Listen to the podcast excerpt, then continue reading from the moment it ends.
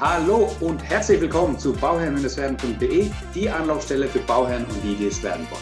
Mein Name ist Maxim Winkler, ich bin Architekt und Bauherr und möchte dir dabei helfen, Bauherr zu werden. Heute eine ganz spannende Folge, denn ich habe es ja schon mal angekündigt, es geht um das Thema Photovoltaik. Ja, Photovoltaikanlagen im Allgemeinen, aber auch Photovoltaikanlagen mit einem Pufferspeicher. Wie das Ganze funktioniert, was Photovoltaikanlagen überhaupt sind, das erfahren wir heute von unserem Photovoltaik-Experten. Ich habe nicht den Dennis zu Gast. Dennis, hallo, wie geht es dir? Ja, gut, Maxim. Spitze. Ja. ich bin der Dennis. Stell mich vielleicht auch mal kurz vor. Wer bin Gerne. ich? Was tue ich? Ja. Ich bin jetzt kein Architekt, ich bin Bauingenieur, bin vor, ja, sagen wir mal knapp zehn Jahren Richtung Photovoltaik gekommen, bin inzwischen stark im Vertrieb und in der Technik äh, involviert. Wir bauen im Jahr ungefähr um die 200 Anlagen jeglicher Größenklassen. Und ich freue mich, deiner Community, Max, die eine oder andere Frage heute einfach mal beantworten zu können. Ja. Super. Das, das hört sich sehr gut an. Das ist genau das, was wir brauchen. Einen Experten, der nicht nur Ahnung hat, sondern auch das Praxiswissen hat. Und ähm, wir starten dann gleich mal. Also genau, du hast ja kurz vorgestellt, du bist der Dennis. Das haben wir ja gerade ähm, schon gehört. Und ähm, die allererste Frage, die ich grundsätzlich habe, damit wir das auch klarstellen, ja, was ist der Unterschied zwischen Solarthermie und Photovoltaikanlage? Im äh, allgemeinen Sprachgebrauch spricht man ja oft von ja, Solarpanelen oder hast du Solar auf dem Dach. Ähm, klär uns da mal bitte mal auf. Was, was ist da? Ja, im, im, äh, im Sprachgebrauch sagt man häufiger Solaranlage. Solaranlage muss jetzt aber nicht unbedingt die klassische Photovoltaikanlage sein. Mhm. Äh, der eine weiß es vielleicht nicht. Solar ist eigentlich eher für die Warmwassererwärmung. Das sind die Solarpanelen, ja, die manche einer vielleicht auf dem Dach gesehen hat. Nutzt man, um äh, übers Jahr hinweg schön Warmwasser erzeugen zu können. Auch natürlich über die Sonnenenergie. Das sind die Solarkollektoren. Und äh, die, die Photovoltaik ist natürlich schon ein bisschen was anderes. Damit erzeuge ich, kann ich zwar auch Warmwasser erzeugen, aber letztendlich geht es um die äh, Stromerzeugung. Ja, und äh, das ist im Wesentlichen der Unterschied. Ich habe zwar auch ein pa Panel, das erzeugt mir aber nicht Warmwasser, sondern elektrischen Strom. Das ist so im Wesentlichen der Unterschied zwischen Solarthermie oder Solaranlage und Photovoltaikanlage. Genau, und heute sprechen wir von der Photovoltaikanlage. Wir wollen also mit der Sonnenenergie ähm, Strom erzeugen. Ja, und der klassische Ablauf ist ja dann, man hat jetzt die Solarpaneele, äh, man hat jetzt die Photovoltaikanlage auf dem Dach und ähm, erzeugt damit Strom. So, diesen Strom, den man erzeugt, den speist man dann in das Netz ein, in das öffentliche Netz. Das ist ja der klassische Ablauf. Also kannst du da uns auch ein bisschen aufklären, wie funktioniert das genau? Also wie kommt der, wie kommt der Strom vom Dach in die Steckdose? Gut, ich sage mal, prinzipiell brauche ich natürlich, um Strom produzieren können, erstmal ein Dach. Ja, und mhm. zum Dach äh, brauche ich natürlich noch die, die Solarpaneele bzw. die Photovoltaikpaneele. Das sind die Solarmodule, heißen die im Fachjargon. Und äh, aus den Solarmodulen äh, kriege ich quasi meinen Strom. Ja. Also ein Solarmodul erzeugt einen Gleichstrom, den kann ich leider jetzt in dem Gebäude nicht wirklich nutzen. Ja. Das heißt, ich brauche noch eine Zwischenkomponente, das nennt sich Wechselrichter, der aus dem Gleichstrom Wechselstrom macht. Also das sind die zwei Komponenten, die brauche ich. Das heißt, ich brauche ein Dach, ich brauche ein Photovoltaikmodul, ich nenne es jetzt in dem Fall Solarmodul und einen Wechselrichter, der letztendlich aus dieser Gleichspannung äh, eine Wechselspannung macht, die ich letztendlich ins Gebäude reinkriege. Ja, okay. Ähm, das, genau, und dann speise ich das ein in das Netz und kriege dafür eine Vergütung. Ja, es ist noch ein bisschen, letztendlich ja, aber ja. es ist so, wenn, wenn Strom produziert wird, ähm, steht der Strom erstmal im Gebäude zur Verfügung. Ja. Das mhm. heißt, ähm, habe ich einen Verbraucher zu dem Zeitpunkt an, als Beispiel, wenn eine Anlage jetzt 2 kW Leistung bringt, als Beispiel, ähm, und ich habe einen Verbraucher, der, ich sag mal, 2 kW Leistung im Gebäude äh, verbraucht, ich sage jetzt mhm. mal einfach einen, einen Föhn, ja, dann geht natürlich der Strom direkt von der Photovoltaikanlage in den Föhn. Ja. Der okay. Stromfluss ist immer Weg des geringsten Widerstands oder halt zum Verbraucher. Mhm. Habe ich jetzt nur 1 kW Verbrauch im Gebäude und erzeuge aber 2 kW, geht 1 kW in den Verbraucher und das andere kW geht ins öffentliche Netz. Das heißt, ich speise in dem Fall Strom ein. Mhm. Genau. Ja. Diesen Anteil verbrauche ich immer selber, ein anderer Anteil natürlich nicht, der wandert ins Netz. Okay, lass uns mal kurz über die Größenordnung sprechen. Du hast jetzt von 2 kW gesprochen. Was ist denn so, sage ich mal, die Durchschnittseinfamilienhausanlage von der Größenordnung? und was kann die so erzeugen, so im, im Schnitt, was man, also im Zeitraum, was man das, wie man das betrachtet, ne, tagsüber irgendwie. Gibt es da so einen Richtwert, Daumenwert? Ja, hängt, hängt, hängt, von mehreren Faktoren ab. Ich, ich sag mal, zum einen ist natürlich die Dachflächengröße wichtig, ja, umso größer das Dach, umso mehr äh, Solarpanelen kriege ich unter, äh, umso mehr Energie kann ich erzeugen. Und dann hängt es natürlich im Wesentlichen auch noch ab, in welche Richtung ist dieses Dach ausgerichtet. Ja. Ähm, mhm. Die meisten wissen es, Richtung Süden ist perfekte, perfekte Ausrichtung, am besten unverschattet, mit einer Neigung zwischen 35 bis 38 Grad. Dann habe ich natürlich einen perfekten Winkel, Sonne zur Dachfläche und hole übers Jahr hinweg das Maximum raus. Ja. Das haben in der Regel die wenigsten. Ähm, kann auch gut Strom erzeugen mit einer, mit einer Südost-Südwest-Lage, teilweise auch sogar mit Nordost oder Nordwest. Mhm. Ähm, Im Großen und Ganzen hängt es aber natürlich von der Lage ab, von der Ausrichtung und von der Anzahl der Module. So ein klassisches äh, Einfamilienhaus oder Reihenhaus mhm hat man in der Regel mit vier Personen, sofern jetzt keine Wärmepumpen vorhanden sind, hat man in der Regel so einen Hausstromverbrauch von 4.000 bis 5.000 Kilowattstunden, schon eher im oberen Level. Mhm. Das kann ich in der Regel auch mit so einer Dachfläche erzeugen. Also das heißt, äh, sofern ich jetzt nicht unbedingt Energie verschleuder, ähm, kriege ich eigentlich schon das fast erzeugt, was ich letztendlich verbrauche. Mhm. Ja. Das macht, das macht das ganze Thema natürlich spannend, dass wir heute, dass Immobilieneigentümer oder Hauseigentümer einfach in der Lage sind, ihren, ihren Lichtstromverbrauch, äh, zumindest mal was die Erzeugung angeht, zu 100 mhm. Prozent selbst zu produzieren. Das heißt ja noch nicht, den auch zu 100 Prozent Selbstverbrauch bekomme. Das ist, das ist ja das Problem, äh, was man hat. Strom wird natürlich nur tagsüber erzeugt, wenn die Sonne scheint. Äh, leider brauche ich natürlich auch Strom nachts. Ja. Der ja. Kühlschrank läuft 24 Stunden durch. Äh, ich sage mal, unser, unser Router, unsere ganze Internettechnik läuft durch. Ich sage mal, die braucht natürlich auch Nachtstrom. Ja. Und da kriege ich natürlich über die Photovoltaikanlage nichts. Ja. so. Um jetzt auf die Erzeugung einzugehen. Also, wie gesagt, ich hatte gesagt, so 4000 äh, kann man, tut man in der Regel verbrauchen. Mhm. Erzeugen wird in ähnlicher Größe sein. Es gibt Gebäude, da kann ich 5, 6, 7.000 Kilowattstunden erzeugen, andere, die liegen bei 5. Aber das ist so die, die Größenklasse. Wenn ich jetzt ein freistehendes Haus habe, die sind in der Regel von der Dachfläche ein bisschen größer. Mhm. Die können schon bis zu 10.000 Kilowattstunden kann man da Strom erzeugen. Ja. Und natürlich mehr, hängt letztendlich von der Größe des Dachs ab. Ja. Ähm, wie ist da deine Meinung, äh, was die Module, also die, die Montage der Module angeht. Es gibt ja die Indachsysteme, dass die halt in das Dach sozusagen eingelassen sind, dass man halt keine Ziegel drunter hat. Oder die eben auch Dachsysteme, man hat klar die Hinterlüftung und sowas, das funktioniert als ein bisschen besser. Aber wie bewertest du da den Unterschied? Also ich muss sagen, Indachsysteme sind sehr, sehr, sehr, sehr teuer mhm. Äh, gegenüber den Aufdachsystemen. Ja. Ähm, was man auch nicht hat, ist die natürliche Hinterlüftung. Mhm. Ähm, was man wissen muss, umso wärmer ein Modul wird, umso geringer die Leistungsfähigkeit eines Moduls. Das heißt, im, im, im Hochsommer, wo man meint, naja, jetzt, jetzt scheint die Sonne äh, 13, 14 Stunden am Tag, mhm. ähm, denken viele, naja, da habe ich meine Leistungsspitze übers Jahr. Nee, das ist genau nicht der Fall, weil die Module einfach viel zu warm werden. So, und äh, bei, einer, bei einem Aufdachsystem habe ich natürlich eine Hinterlüftung. Mhm. Bei einem Indas-System habe ich das nicht. Das, diese Module werden wesentlich wärmer und somit leidet natürlich auch die, der Wirkungsgrad darunter. Mhm. Also persönliche Meinung, ich halte von Indach-Anlagen nichts. In den mhm. letzten Jahren haben wir auch, gerade ich selber, keine einzige gebaut, weil einfach der Kosten-Nutzen-Faktor einfach äh, zu gering ist. Ja. Jetzt ja. kann man natürlich sagen, naja, wenn ich eine Indach-Anlage habe, spare ich mir natürlich noch einen Teil der Dacheindeckung. Ähm, ja, das ist richtig. Ja.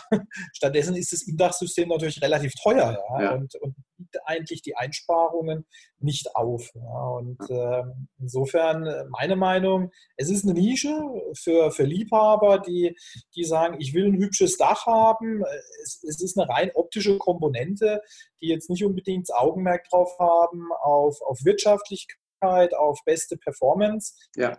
äh, die bekommt man definitiv äh, bei einer Aufdachanlage, weil einfach die verschiedenen Bedingungen vorhanden sind, die ich bei einer Indachanlage nicht habe. Ja, meiner Meinung nach ist das Indach-System ähm, ein System, ja, das ist rein ästhetisch, klar, so wie du es gesagt hast. Ne? Man hat das, man, wenn das Auge des Architekten da auf den Haus drauf schaut, dann möchte er das natürlich liebend gern integriert haben, so dass man da wenig sieht, äh, dass sich da ein bisschen was abgibt oder sonstiges und äh, versucht das eigentlich hübsch zu machen. Aber dann kommen wir da wieder in den Kompromiss. Ne? Entweder ich habe es schön fürs Auge oder ich habe es ähm, leistungsmäßig gut und ähm, kostentechnisch besser. Aber das ist, es muss ja nicht bedeuten, dass eine Photovoltaikanlage im Allgemeinen, ähm, sage ich mal, ja, ästhetisch nicht schön ist. Ja, man kann es auch schön, ja, einfach schön planen und schön, schön montieren oder schön machen ähm, und nicht irgendwie äh, so Restflächen an dem Dach äh, nutzen, die man dann, äh, die, also ich meine, die, die unschönsten Photovoltaikdächer sind ja die, die, also wo man Bestandshäuser hat, alte Häuser hat, ne? Und die schönsten Flächen sind ja eigentlich diejenigen, die von vornherein für Photovoltaik geplant sind, weil man weiß, dass da was draufkommt. Man vermeidet dann irgendwelche Dachflächenfenster zu machen, die dann das, das eben stören würden und so weiter. Ne? Dann hat man das ja ein bisschen mehr in der Hand. Ne? Also ich bin, ich bin im Jahr bei ungefähr um die, ja, vier bis, ja, um die vier, vier bis 500 Kunden Mhm. betreue ich im Jahr und, und Ästhetik ist schon, ist, ist schon ein, ein, ein wesentlicher Knackpunkt. Ja. Ja. Ähm, also ich sage mal, das eine ist natürlich die Ordnung von Modulen. Wie, wie sieht es aus, wenn man aufs Dach draufschaut? Aber auch viele finden Module von sich aus einfach hässlich. Mhm. So, es, äh, es, es gibt zwei Modultypen in der Photovoltaik. Das sind polykristalline Module. Die Mhm. haben eher so einen bläulichen Schimmer. Und es Mhm. gibt monokristalline Module und die sind schwarz. Ja, so. Mhm. Und äh, schwarze Module wirken einfach schon ästhetischer, optisch hübscher. Und äh, es gibt Module, die sind schwarz und haben einen schwarzen Rahmen. Das heißt, wenn ich die äh, symmetrisch, flächig anordne, kriege ich quasi wie eine, wie eine, wie eine schwarze schwarze Decke übers Dach gezogen und wenn man dann vielleicht sogar noch schwarze Ziegel hat, dann Ja. sieht eigentlich die Photovoltaikanlage so aus, als könnte sie wirklich dorthin. Ja. Genau. So, und ähm, also man- kann das schön machen, auch ohne äh, Indachanlagen. Mhm. Äh, letztendlich immer im, im Auge des Betrachters, ja, und äh, das muss man dann individuell auch mit dem Kunden selbst entscheiden, wie er es dann letztendlich haben will.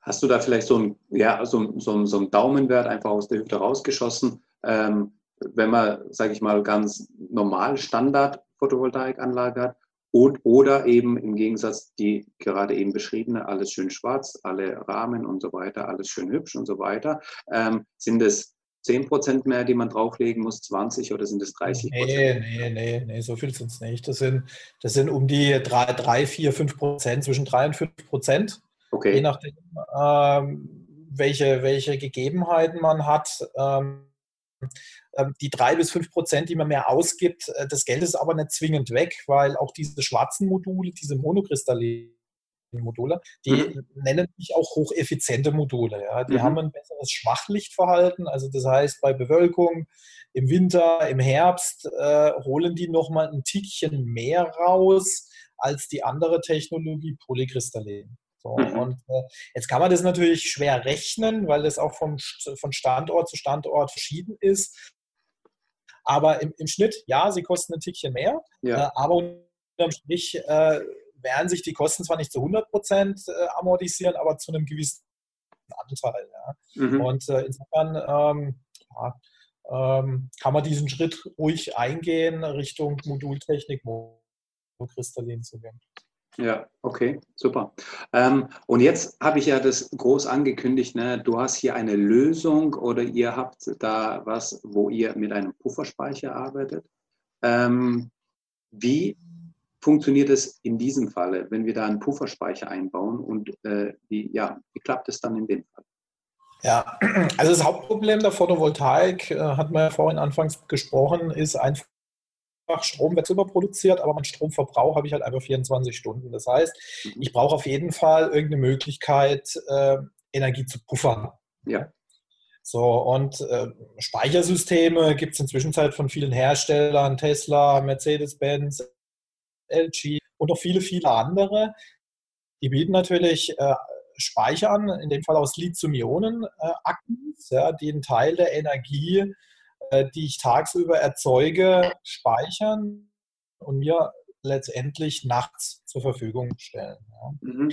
So, jetzt, jetzt habe ich da aber trotzdem noch ein weiteres Problem. Ähm, ich habe zwar dann nachts Energie, ja, aber ich, ich erzeuge halt prozentual das Jahr betrachtet im Sommer sehr viel Energie und im ja. Winter sehr wenig Energie. Genau. Das heißt, mein, mein Akku ist im Winter so gut wie nicht beladen oder wenig beladen. Wenn ich da ganz kurz rein kann, ähm, dieser, dieser Pufferspeicher, der ist für was für eine Zeit ausgelegt, diese Batterie da drin? Äh, Zeit kann man nicht sagen. Der hat eine Speicherkapazität. Okay. Äh, das hängt vom, vom Stromverbrauch ab. Äh, bei, bei 4000 Kilowattstunden wird man einen Speicher um die 5, 6 Kilowattstunden nehmen. 4000 Kilowattstunden ist ein Tagesverbrauch von um die 12 Kilowattstunden am Tag.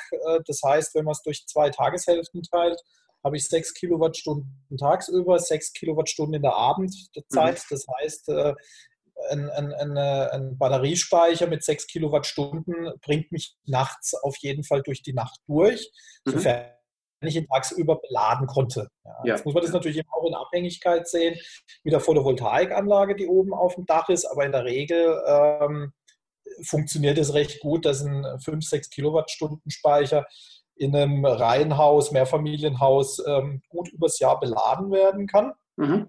Ich habe aber trotzdem noch das Problem, dass ich einfach im Sommer viel zu viel Energie erzeuge, die ich super im Winter gebrauchen könnte, weil im Winter bringt die Photovoltaikanlage wenig bis nichts und der Speicher äh, habe ich eine teure Investition im Keller stehen, mhm. äh, kann ihn aber nicht nutzen, weil er nicht beladen wird. Und da gibt es ja. inzwischen jetzt die dritte Möglichkeit, okay. die nennt sich Cloud-Speicher. Das heißt, es gibt inzwischen Unternehmen, die stellen Batteriespeichersysteme her.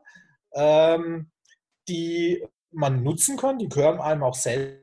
Äh, die werden beladen und entladen, so wie man Energie verbraucht. Und äh, Strom, den ich ins Netz einspeise, gebe ich quasi diesen Unternehmen und schreiben mir das auf einem Art Vertragskonto gut. Und ich kann es übers Jahr hinweg zeitlich unabhängig, Jahreszeit unabhängig wieder abrufen und kann so natürlich 100 Prozent von meinem Strom ganzjährig verbrauchen. Entweder kommt er aus der Photovoltaikanlage oder er kommt aus dem Speicher oder er kommt aus der Cloud, in dem Fall von meinem Vertragskonto. Und somit habe ich natürlich äh, eine, eine 100% Versorgung, mhm. ähm, die natürlich nur mit einem Speicher geht. Also ich kann jetzt nicht sagen, ich will jetzt nur so einen, einen virtuellen Cloud-Speicher. Das geht natürlich nicht, weil wir wollen ja auch unsere Versorgungsnetze entlasten. Ähm, aber das wäre quasi die dritte Stufe, die es jetzt seit circa drei Jahren gibt. Ja. Okay, das ist sehr interessant. Das habe ich ja noch gar nicht gekannt. Ähm, wie, äh, wie verhält es sich da? Also kostet es irgendwie eine Gebühr, die man dann monatlich zahlt, um das nutzen zu können? Oder wie geht das Ganze? Genau, genau. Also um das nutzen zu können, man muss sich so vorstellen, also wenn ich so eine 100%-Lösung habe, ja, mhm. dann heißt es ja im Gegenzug, ich muss bei meinem jetzigen Energieversorger die, von dem brauche ich ja keine Energie mehr. Also das heißt, meine Kosten reduzieren sich da auf 0 Euro. Ja. Im okay. Gegenzug muss ich natürlich diesen Dienst bezahlen, diesen, diesen Cloud-Speicher. Der liegt in der Größenordnung äh, zwischen, das hängt, hängt ein bisschen davon ab, wie viel Energie ich wieder aus diesem Cloud-Speicher mir zurückhole. Aber bei so einem Reihenhaus oder Einfamilienhaus liegt es zwischen, zwischen 15 Euro im Monat bis 22, 30 23 Euro im Monat. Das ist meine Grundgebühr und die setzt sich natürlich zusammen aus einer Zählermiete mhm. ähm, und noch einer gewissen Gebühr, die das Unternehmen braucht, um den Strom wieder zu mir zurückliefern zu können. Also mhm. das heißt, übers Jahr hinweg habe ich eine Grundgebühr circa von 230, 240 Euro, wenn ich im niedrigsten Tarif bin. Ja. Und damit kriege ich quasi 100 Prozent mich selbst versorgt, sofern ich auch die Energie erzeuge, die ich übers Jahr hinweg verbrauche. Sprich, ähm, wir haben jetzt die, die drei Möglichkeiten. Die Möglichkeit eins ist äh, das ganz klassische, ich erzeuge Strom, diesen verbrauche ich dann und das, was an Überschuss übrig bleibt, den speise ich ein. Die Möglichkeit zwei, ich erzeuge Strom, ich habe einen Pufferspeicher stehen, der mich über die Nacht bringt, sodass ich dann ähm, ja auch nachts über äh, die Stromversorgung leisten kann, ähm, habe aber dann Probleme im Winter. Oder wir haben dann die genau. Möglichkeit, genau. über diesen Cloud, äh, über die Cloud-Lösung zu gehen, sodass man sagt, ähm, ich fasse es mal zusammen, korrigiere mich, wenn ich falsch liege, sodass man sagt, ähm, ich, ich bezahle euch für diesen Dienst, ich erzeuge diesen Strom und den Strom, der wird dann mir sozusagen gut geschrieben und dann, wenn ich ihn aber im Winter brauche, sprich die Überproduktion, die ich im Sommer habe, wird mir gut geschrieben. Wenn ich dann im Winter weniger produziere, dann äh, kann ich auf den wieder zurückgreifen sozusagen. Genau, genau, so, sozusagen. Ja. Also wie gesagt, es gibt äh, die, diese drei Modelle, Photovoltaik alleine, ja. Photovoltaik kombiniert mit einem einfachen Speicher mhm. und Photovoltaik kombiniert mit einem einfachen Speicher und einer Cloud. Also das sind okay. diese drei Möglichkeiten, die es gibt. Äh, prozentual, wenn man das jetzt mal sagen will, was, was bringt mir das für einen Eigenverbrauch? Kann man vielleicht auch kurz drüber sprechen. Also nur Photovoltaikanlage alleine kann ich in der Regel meinen Verbrauch circa zwischen 20, 25 bis 30 Prozent reduzieren. Das heißt, wenn ich einen Stromverbrauch von 4000 Kilowattstunden habe als Beispiel, kriege ich den mit einer Photovoltaikanlage ungefähr um 12, 13, 1400 Kilowattstunden reduziert. Mhm. Hängt natürlich im Wesentlichen auch davon ab, ähm, wie, ich, wie ich selber Strom verbrauche. Mit einem Batteriespeicher komme ich da prozentual zwischen 50 bis 70 Prozent nach oben.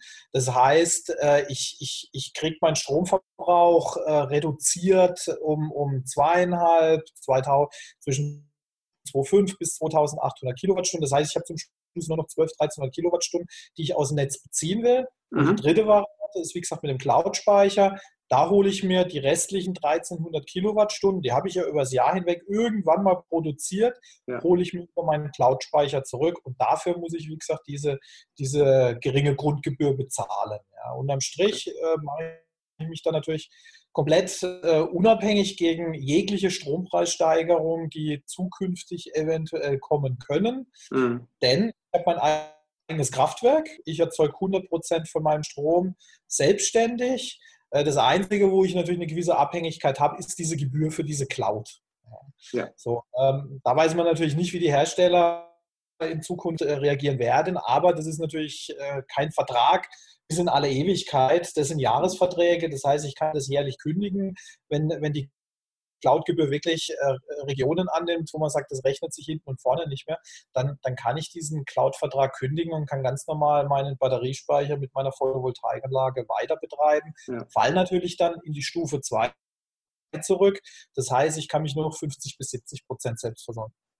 Aber ich meine, jetzt mal angenommen, dass immer mehr Leute auf diese Cloud-Lösung dann äh, aufsteigen und das sich installieren, ähm, bedeutet es ja im Umkehrschluss, dass die Preise also eher dann sogar fallen werden, anstatt noch weiter zu steigen, ne? je mehr Leute das nutzen, diese Cloud-Lösung. Oder wie Preise für, für Energie meinst du? Oder? Nee, die, die Preise für die Cloud-Lösung, also diese Grundgebühren, die man dann zahlt. Ja, also die Grundgebühr, die hängt, letztendlich ist die, besteht die Grundgebühr aus einer, aus einer Zählermiete. Hm. Ja, Zähler, Zähler kosten schon seit eh und je, seit ich zurückdenken kann, zwischen 8 bis 10 Euro oder zwischen 5 bis 10 Euro, je nachdem, bei welchem Anbieter man ist. Mhm.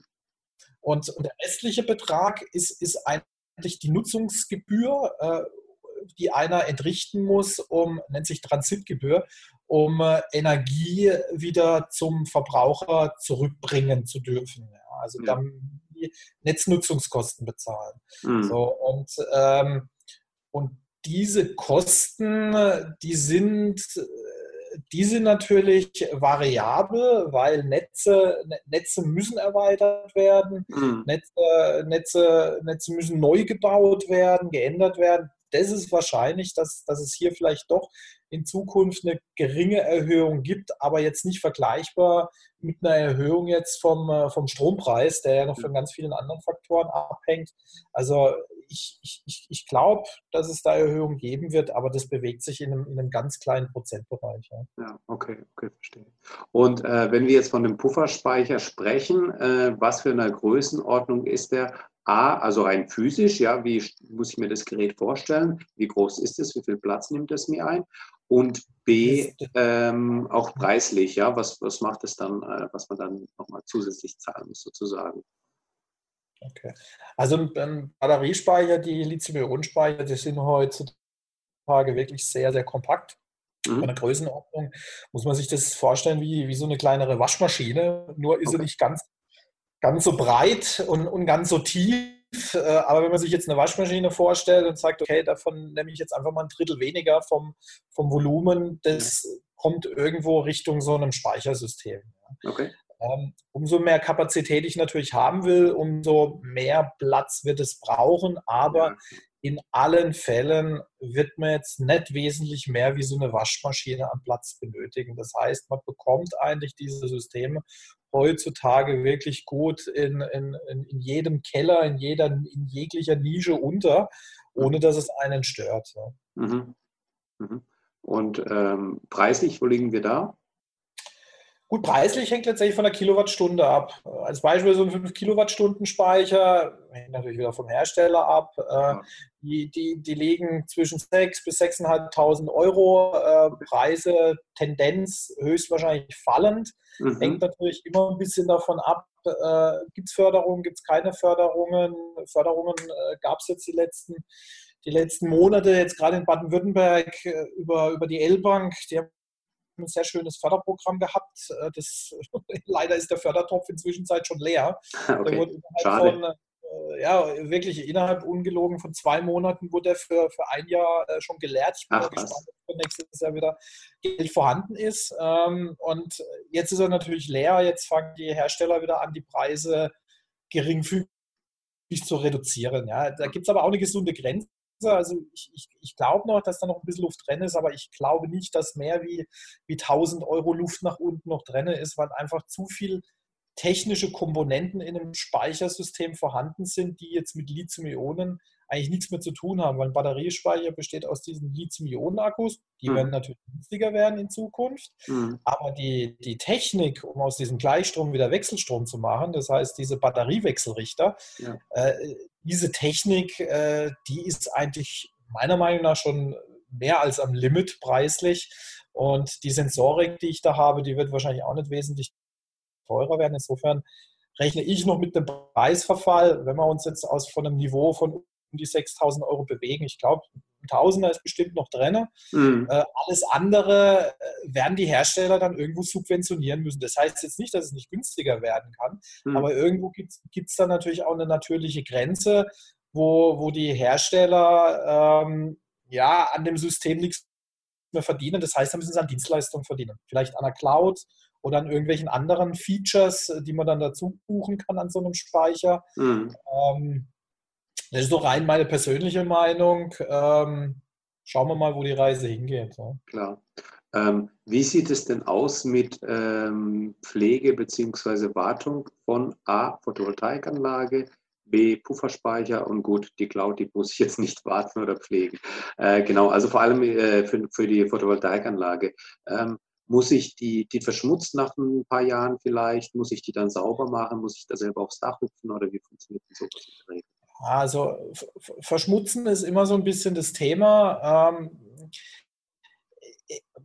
eigentlich muss man nichts machen. Ja. Okay. Ähm, das hängt immer ein bisschen ab von dem Winkel, ähm, was das Dach letztendlich hat. Ähm, aus Erfahrung weiß ich, äh, ab 20 Grad circa äh, werden durch Erosion, also gerade im Winter, die Dächer wieder sauber, sogar mhm. wenn Vogelkot drauf ja, durch Regen, ja. Schnee, Sturm und so weiter. Äh, die, die Verkrustungen lösen sich. Ja.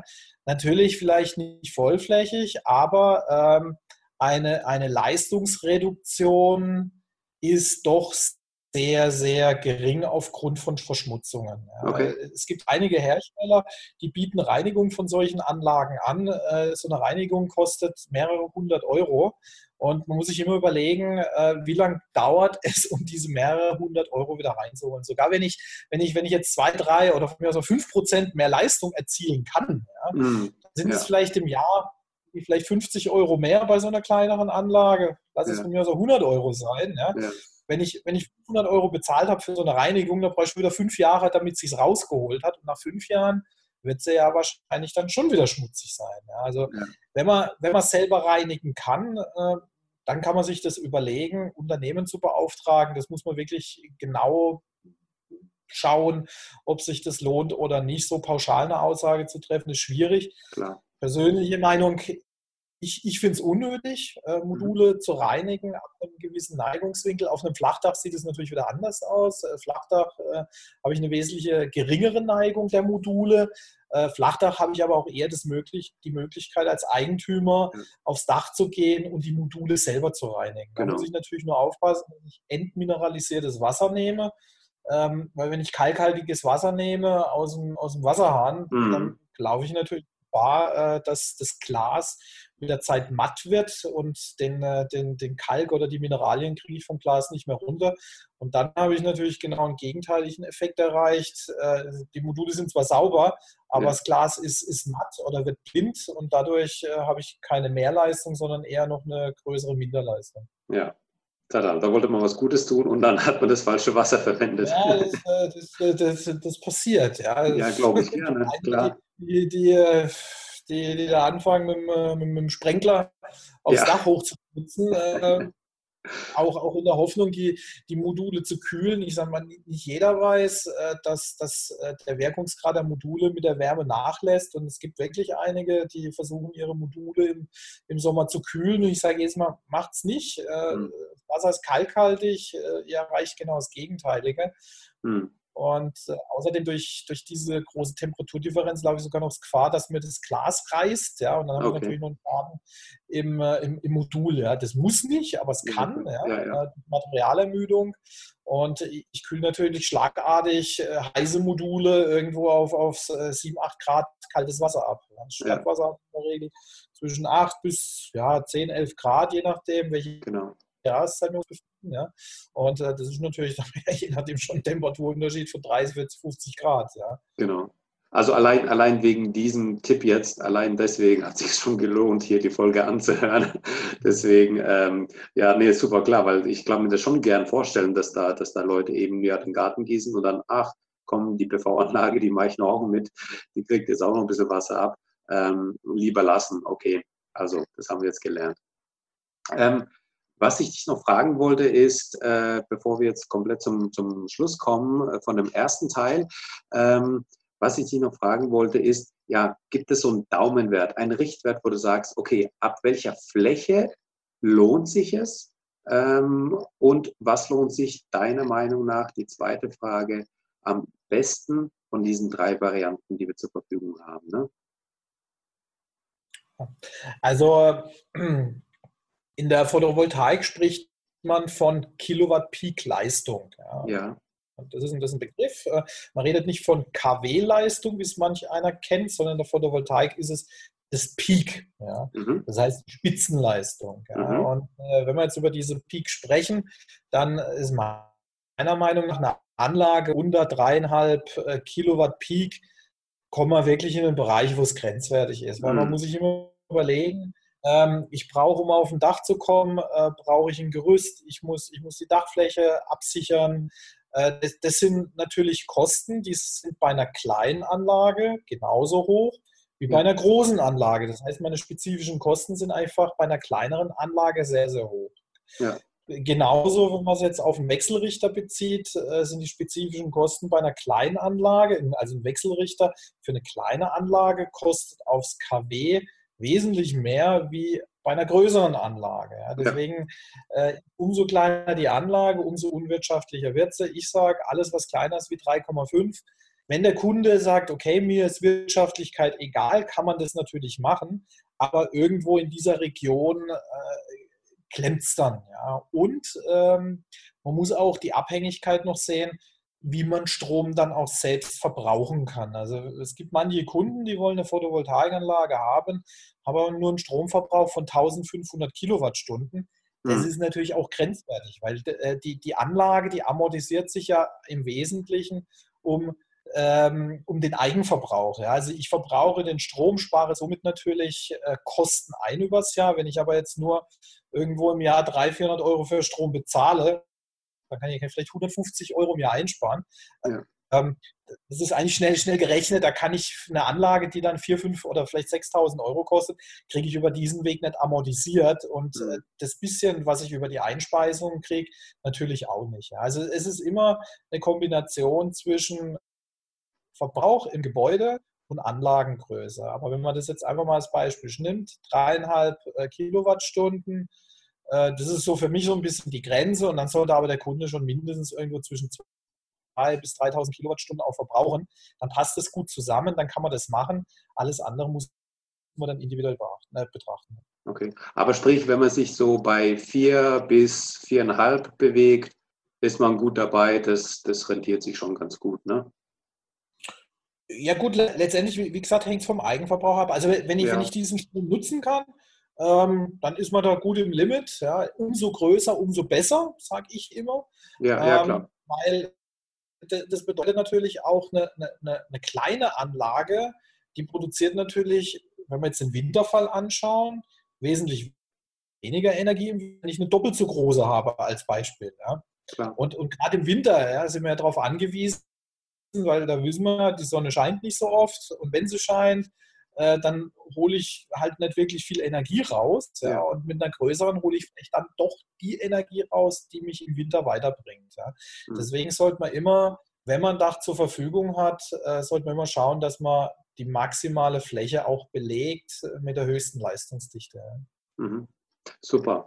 Ja, super. Ähm, Vielen Dank, Dennis. Das war wirklich aufschlussreich. Wir haben da einiges mitnehmen können. Wir haben jetzt äh, drei verschiedene ähm, Photovoltaik äh, möglich, also Möglichkeiten kennengelernt, wie man Photovoltaik nutzen kann. Ähm, genau, nochmal kurz deine Empfehlung. Was würdest du empfehlen? Eins, zwei oder drei? Letzte Chance vorbei. Eins, zwei oder drei, ja.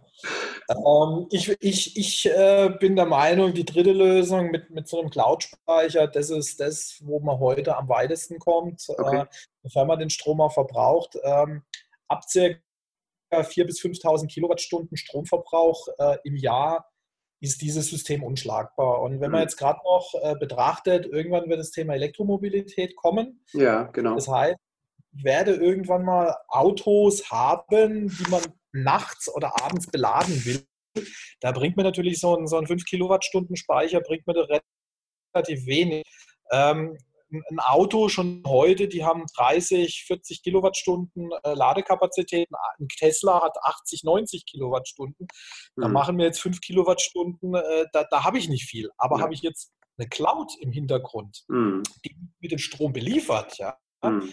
Äh, ich bin ja unabhängig, das muss ja nicht Winter sein. Ich kriege dann den Strom, wenn mein Speicher quasi leer ist und meine Photovoltaikanlage den Strom nicht verbraucht, äh, nicht, nicht, verbraucht, sondern den Strom nicht erzeugt, ja. äh, dann kriege ich meinen Strom ja aus der Cloud. Ja. Und äh, das ist jetzt das klassische Beispiel mit der Elektromobilität. Speicher ist leer, ja, jetzt habe ich aber die Cloud und jetzt kriege ich meinen Strom aus der Cloud. Mhm. Und das ist, das, ist natürlich, äh, das ist natürlich super interessant. Und wenn man das Thema jetzt noch ein bisschen weiterspinnt, in vielen Neubauten heutzutage sind Wärmepumpen eingebaut, brauchen mhm. natürlich auch Strom, aber im Wesentlichen im Winterstrom. Ja. Und da kommt jetzt wieder die Cloud zum Tragen. Ja. Das heißt, der Speicher ist auch irgendwann mal leer. Und dann kann ich sogar im Winter mit dem Strom aus dem Sommer meine schön meine Wärmepumpe betreiben und das macht es natürlich dann komplettes Konzept. Ja, da bin ich ja. äh, quasi fast komplett autark. Ja.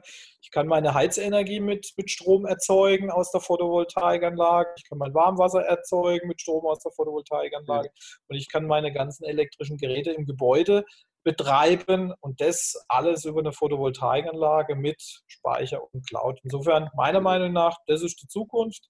Da geht die Reise hin. Viele machen das heutzutage schon. Mhm. Aber man muss auch sagen, es, es ist nicht für jeden was, weil meiner Meinung nach erst ab so 4, 4.500 bis 5.000 Kilowattstunden ähm, wird es erst richtig interessant, ja, Stand mhm. heute. Wenn die Preise vielleicht noch weiterfallen, vielleicht dann schon ab 3, 3,5, ja. Ähm, aber das ist auf jeden Fall die Zukunft. Man sollte immer im Hinterkopf haben, wenn man eine Photovoltaikanlage plant und dann letztendlich auch gebaut bekommt, immer den, den äh, Strombedarf für die Zukunft prognostizieren, weil mhm. jemand, der heute jetzt 3000 oder 4000 Kilowattstunden Strom verbraucht, der wird wahrscheinlich zukünftig mehr Strom verbrauchen, weil wir haben die Elektromobilität, wir kriegen vielleicht alle noch mehr elektrische Helferlein.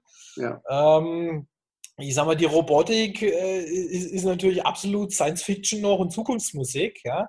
ja Aber wir wissen alle nicht, was in 20 Jahren ist. Und wenn wir jetzt zurückdenken, so ein iPad, äh, die gibt es die gibt's noch nicht mal seit, seit zehn Jahren. Ja? ja. Ähm, also die Technologie ist rasend schnell und äh, auch die Smartphones, ja. Die, die meisten wissen das nicht, ja. Ähm, die gibt es noch nicht so lange, ja. Und äh, deswegen. Ähm, man muss immer so ein bisschen in die Zukunft blicken. Das ist die Schwierigkeit, um dann auch zu prognostizieren, was brauche ich und was brauche ich nicht. Allein wenn ich mir anschaue, wie viele Haushalte bereits äh, Alexa oder gleichwertige eben Geräte irgendwie nutzen. Ja, ne? genau. Smart Home ist ein Thema, was in Neubauten immer, immer stärker kommt. Und genau, ähm, genau. das sind einfach Sachen, wo man immer mehr und immer mehr von der ähm, ja, von der Energie, von der Elektroenergie einfach abhängt. Und dann mhm. äh, wird es nicht weniger sein, sondern natürlich wird man immer wieder optimieren, aber der, die Tendenz ist eher steigend. Das ist, ne, das ist, glaube ich, klar. Ja, wir haben halt alle immer mehr Geräte. Früher haben wir vielleicht ein Telefon gehabt, manche haben jetzt ein Telefon, ein Pad äh, und genau. vielleicht noch zwei Telefon und noch ein Notebook, ja. Genau. Und noch zwei Fernseher dazu. Ja. Und es wird halt einfach mehr, die Geräte brauchen weniger Strom, das ist schon richtig, aber wir haben einfach mehr Geräte und unterm Strich äh, verbrauchen auch eigentlich alle mehr Strom. Ja. ja. Und äh, ich befürchte halt, wenn Elektromobilität kommt und es ist vielleicht anfangs nicht für jeden was, aber auf lange Sicht gesehen und so eine Anlage, die läuft ja mindestens 20 Jahre.